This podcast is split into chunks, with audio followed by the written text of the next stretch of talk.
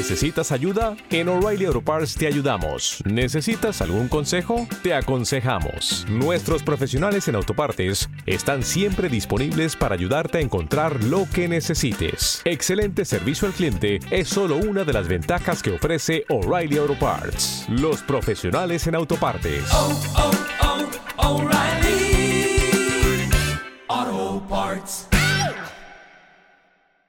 Esta es la historia real de Condenados a sufrir eternamente en primera persona.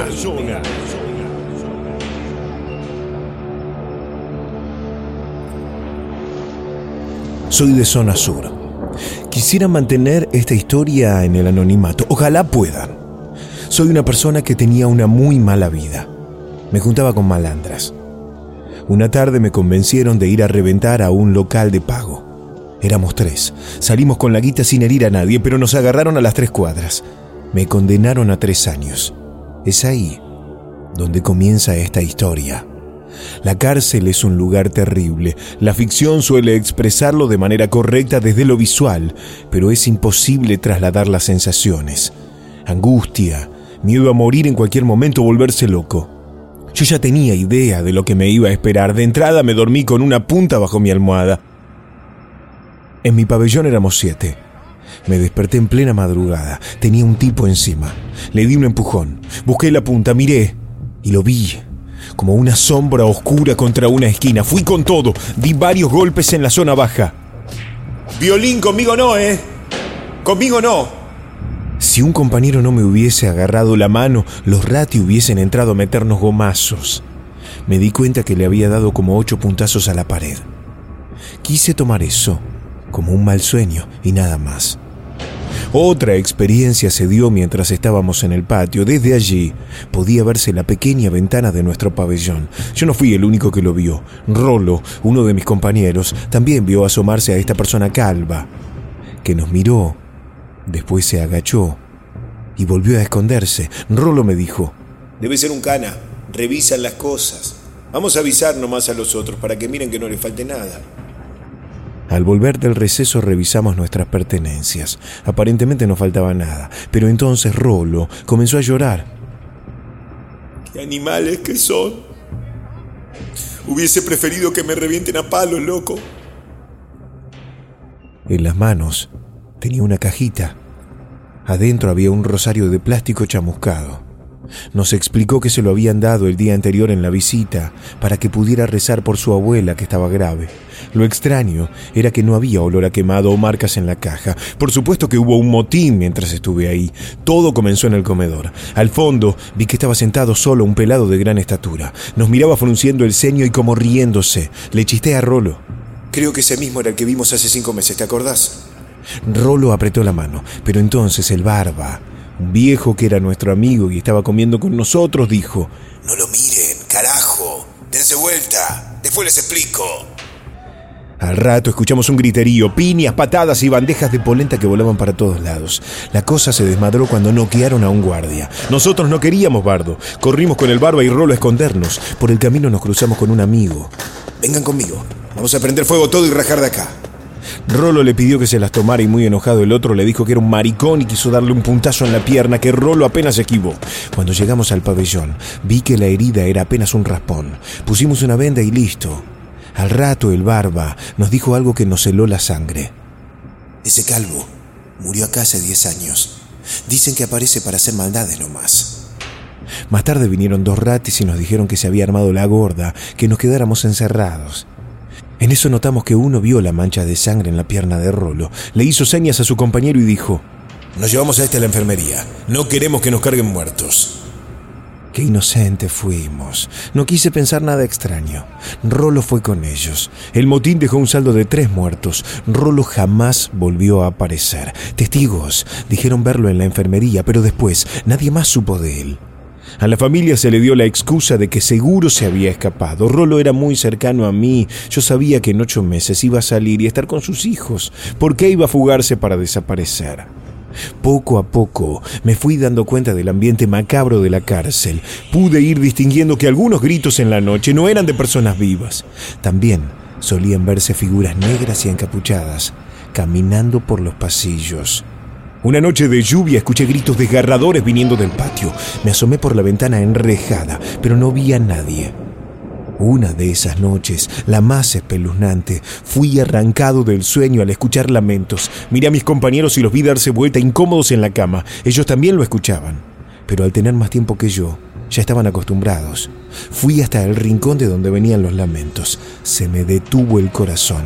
La poca luz bastó para ver que ese había sido mi amigo. Rolo estaba desnudo y en posición fetal. Susurraba despacio. Quiero descansar, quiero descansar, quiero descansar. No sé cuánto tiempo estuve ahí, pero la voz de un guardia me sacó de ese estado. Golpeó la reja y gritó. ¿Qué carajo hacen ahí? Vuelvo a su cama urgente. Mientras más era testigo de estos fenómenos paranormales, más cosas veía. Pensé estar volviéndome loco. Por las noches veía rostros de sufrimiento aparecer en las mohosas paredes. Lo peor de todo, ahora que lo recuerdo, es que fui naturalizando aquello. Una vez nos hicieron salir y poner en fila para requisa. Yo vi claramente a uno pasar a través de una pared. El barba era el único que en el que hablaba de eso. Le dije, Che, uno se tomó el palo y se fue volando. nos empezamos a reír. En eso vino un policía. ¿Les parece gracioso meter falopa? A ver, date vuelta. A ver si no tenés más gramos ahí. Yo me planté y le dije, me tocas y te rompo los dedos, gorra. Por supuesto que me dieron una paliza. Luché pero terminé en la enfermería. Estando ahí, pude escuchar la voz muerta de mi amigo Rolo. No dejes que te duerman. Abrí los ojos. Le pregunté al enfermero cuándo podía irme. Me dijo que iban a revisarme más y que después iba a venir un abogado a ver si quería declarar el maltrato. Lo confieso, fui un boludo. Me comí el cuento, me dieron de tomar agua y al rato caí dormido. Hubiese hecho caso a mi amigo el Rolo. Cuando me desperté, vi que estaba de nuevo entre rejas, pero ese lugar no lo conocía. Apestaba aún más. Era más húmedo y siniestro. La ventana estaba muy alta para asomarme. Aquellos pasillos también me eran desconocidos. Pensé que por algún motivo me había trasladado a otro penal. Cada tanto se abría el buzón y me pasaban una bandeja de comida. Nadie me dio explicaciones. Las noches allí eran aún peores. Los gritos estremecedores y golpes en las paredes aún los tengo en la cabeza. Comencé a desesperarme. No sé cuánto pasó hasta que me llamaron para salir. Me temblaban las piernas. Estas personas no eran policías. Estaban vestidos como monjes con capucha y ropas de color rojo oscuro. Aún así estaban armados. Tuve que seguirlos. Mientras caminaba por los pasillos no me costó darme cuenta que estaba en otro penal, en uno abandonado. Llegamos hasta una especie de sala con grandes cortinas, símbolos extraños, sangre en el piso y un altar con una copa, un libro negro y una daga. Un sujeto estaba parado al lado del altar. Era más alto que los demás y su túnica tenía símbolos en color dorado. A veces creo que los milagros existen. Vi que se disponían a atarme estando allí. Antes de que lo hicieran, empujé a uno y salí a correr.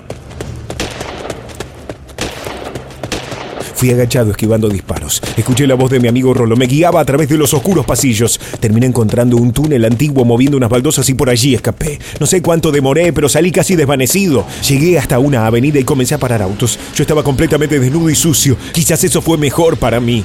Vino una ambulancia que me trasladó a un hospital de salud mental. Ahí conté todo.